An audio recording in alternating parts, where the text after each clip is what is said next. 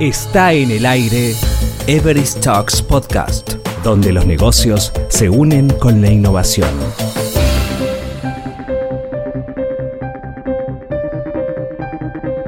El momento actual ofrece una extraña oportunidad para el desarrollo de talentos que actúan en el área digital. Hay una gran transformación tecnológica y hay algunos talentos que son más requeridos por el mercado. Estos son algunos de los temas de este podcast que nos trae Pablo Pereira, CEO de Everis Argentina. Pablo empieza a responder cuál es el impacto que está causando la tecnología en el mundo del trabajo.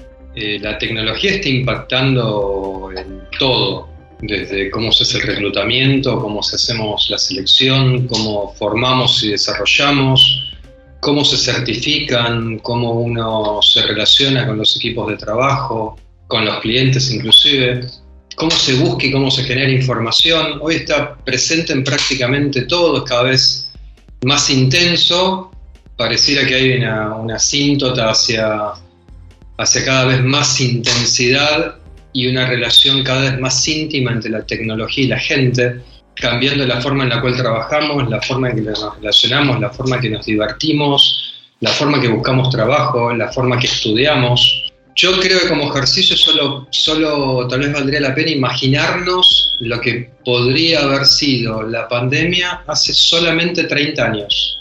Hubiese sido completamente diferente. Y la tecnología buscó la forma de, de que todo continuara. Con lo cual, cuando uno se pone a pensar todo lo que logró, es, es importantísimo.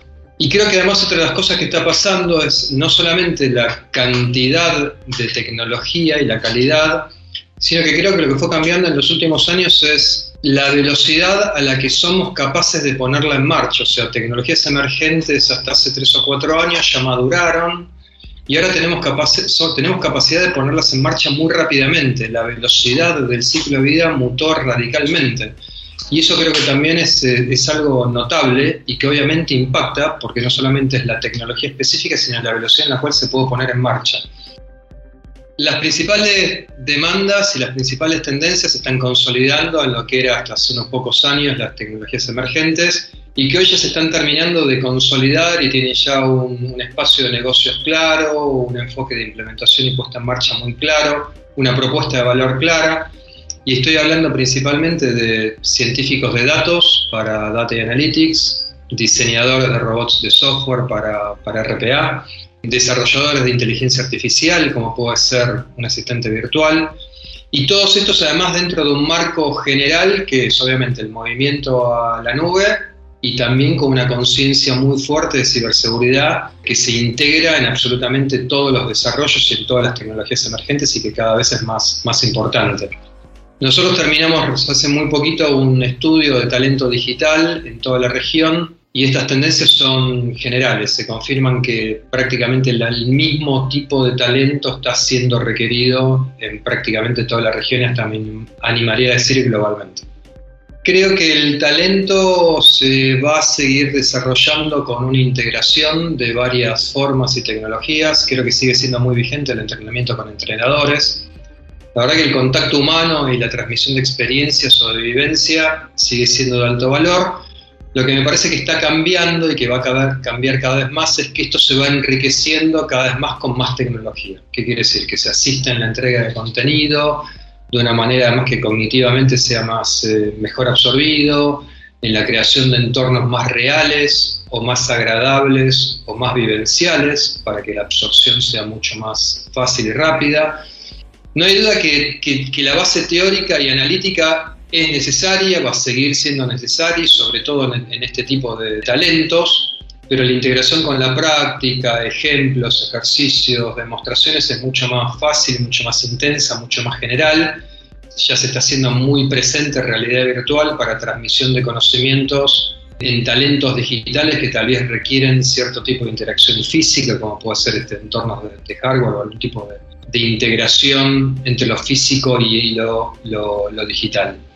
La integración temprana con equipos de trabajo creo que también es algo que va a seguir siendo muy presente, o sea, el shadowing y training on the job creo que está, es, una forma que está probada y que además genera también mucho valor en, la confianza de las mismas personas para, para entregar su talento, con lo cual creo que esto va a seguir siendo presente. Lo que sí creo que en, la Argentina y en particular, y en la región donde tenemos un, un debe aún, es en la capacidad de articular y de integrar la capacidad de generar talento del sector privado, el sector público, los reguladores y las universidades. Creo que ese es un ejercicio que es muy potente en muchos lugares del mundo, creo que en Latinoamérica aún no, y me parece que para específicamente para el caso de talento digital es un tema que vamos a tener que profundizar porque creo que tenemos una posibilidad enorme y un potencial enorme de, de generación justamente por lograr que ese triángulo funcione de una manera mucho más eficiente. ¿Y los líderes actuales, Pablo? ¿Han tenido los líderes de la región las actitudes y las habilidades necesarias para navegar en este nuevo mundo del trabajo? Creo que si llegamos hasta donde llegamos es un poco por los liderazgos que han existido y que existen. La capacidad de, resiliencia y de adaptación y de transformación existió, existe y sin duda va a seguir, existiendo me parece que hoy lo que somos es mucho más eh, adaptativos y mucho más conscientes de que esto va a cambiar muy rápido. Somos mucho más conscientes de que la, tecnología nos va a generar un entorno mucho más eh, dinámico, pero creo que se trata además más de una, de una cuestión de supervivencia que, si querés, de, evaluación académica o de, estilos de liderazgo. Probablemente sean necesarios cambios de liderazgo, no hay ninguna duda, para adaptarse a nueva cultura o formas de trabajo o entornos de trabajo remotos o integrados o, de otro tipo, creo que la realidad va a generar, autogenerar las nuevas habilidades de liderazgo que sean necesarias. Pero me parece que eso ya está sucediendo, va a seguir sucediendo. ¿Cuánto y cómo deben invertir las empresas para implementar nuevas formas de trabajo, Pablo? La inversión en, en desarrollo y formación tecnológica así como de, los entornos físicos en los cuales los equipos trabajan en nuestra industria, es una constante, es histórico.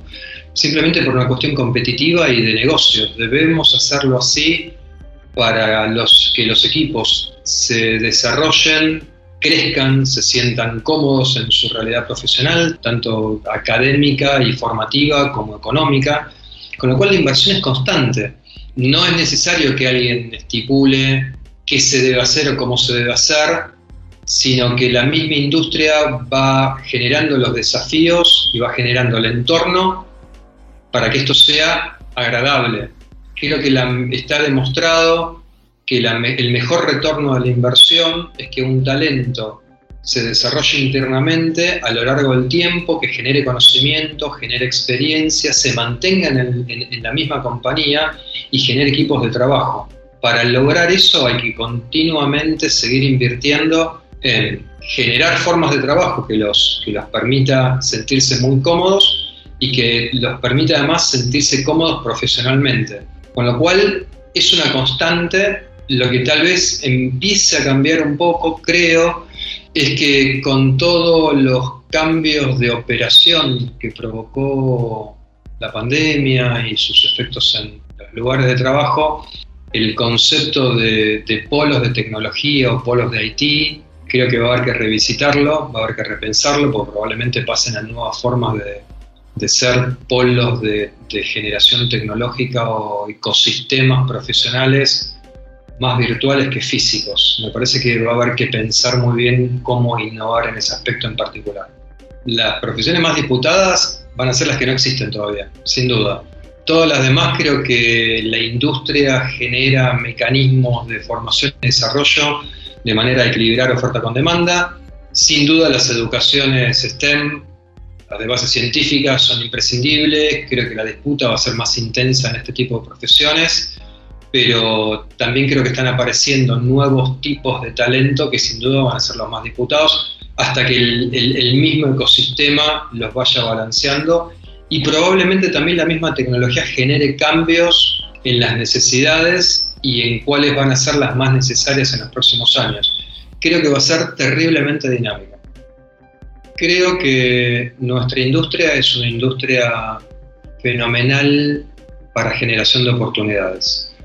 es una industria que genera conocimiento, es un primer empleo, permite el desarrollo continuo, es innovadora, no es rutinaria, con lo cual me parece que tenemos la capacidad y un desafío único de permitir el crecimiento de una industria que tiene todas las particularidades de, desarrollo muy sano, que es una tendencia creciente de necesidades y de demanda, una posibilidad de, también de innovación intrínseca, en sí misma la industria se va reinventando permanentemente, y también un sabor a innovación y a diversión que la hace bastante particular. Con lo cual yo incentivaría que, que prueben un ecosistema en el cual se van a sentir cómodos y que también en particular tiene tantos sabores diferentes y que además van cambiando tan rápido que lo fantástico es el cambio permanente, hace que esto sea terriblemente entretenido.